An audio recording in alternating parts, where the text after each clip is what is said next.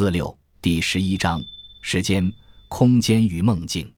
梦是《聊斋志异》走入异世界、空间最重要、最可感、读者最能触摸到的一扇门，而这扇门构造的物形可分为浅梦、深梦和未来之梦门。以小说《捉狐》为例，孙翁者，余荫家轻浮之伯父也，素有胆。一日昼卧，仿佛有物登床。遂觉身摇摇如驾云雾。有位孙姓的老翁，是我的亲家亲父的伯父。此人向来有胆。有一天，他白天躺在床上休息，突然感到好像有个什么东西爬上了床，于是觉得身体摇摇晃晃，如腾云驾雾般。之后的叙述是狐狸的到来和狐狸又逃走的精细描述。小说甚微，但这个满含着空间转移的小说，从纪实到梦幻。从梦幻转入对狐狸的叙述，为写作开辟了一条让人不存生疑的道路。人物是我亲家的朋友，多么真实！狐狸的出现是在人物一日躺在床上睡觉后。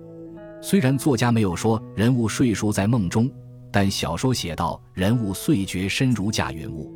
倘若不是睡熟，也是正在入睡中，不是这种梦状态，人又何至会因为一个如猫的狐狸趴到床上？身子就摇摇晃晃，如腾云驾雾般。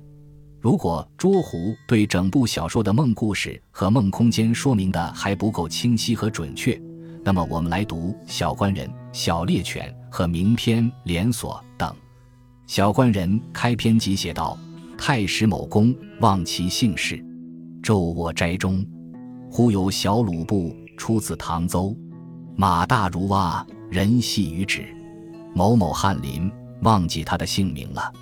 白天在书房中躺着，忽然发现有一丈从堂屋角上出来。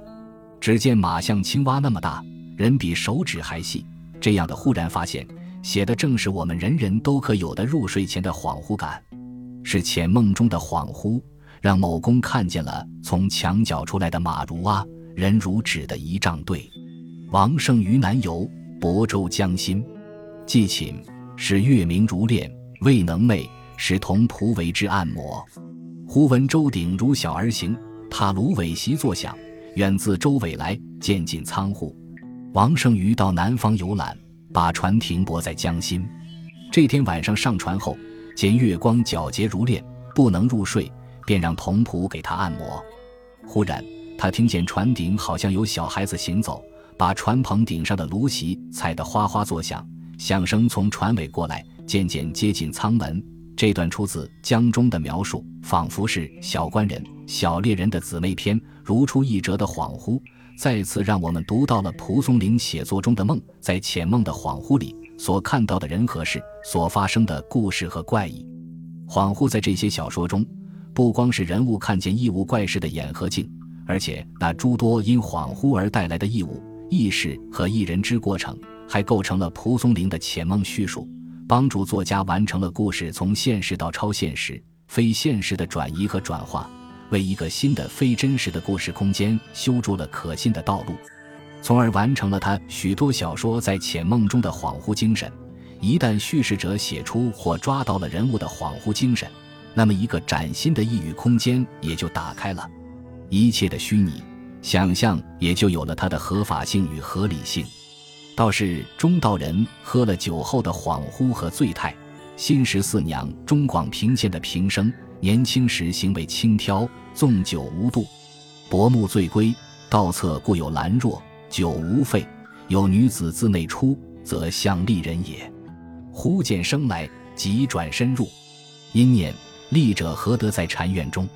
小说故事跌宕起伏，男女人物鲜明活跃。尤其胡女新十四娘的人物形象，几乎集女性贤美于一身。然而，这个动人的爱情故事，却如同道士中的道人样，都仰仗于人物平生醉酒时的恍惚，才得以看见和发生。在蒲松龄的写作中，恍惚在人物是一种状态，而在叙述却是一种独特的方法。如同他不少于百篇小说出现的梦，既是故事之方法，也是故事之本身。是文学最内在的精神和讲述。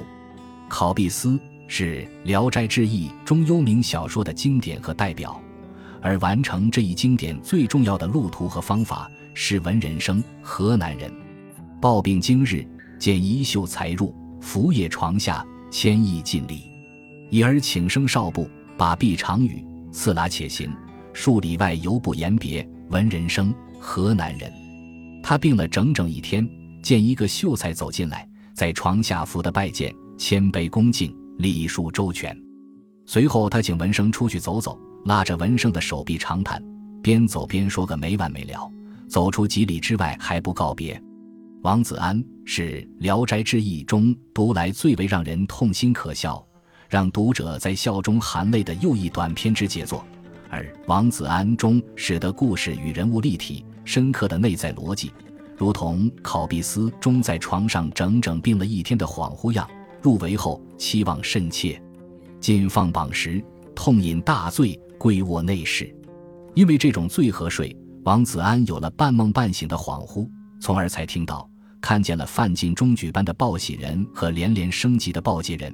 演绎出了荒唐可笑、令人落泪的讽刺和悲伤。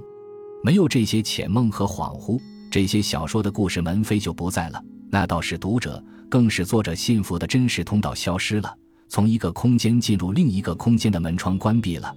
那么这些仰仗梦和恍惚所产生的故事，即便人物、情节和细节都还依然在作家的头脑或书房里，然而使那故事真实的土壤却被一风散去了。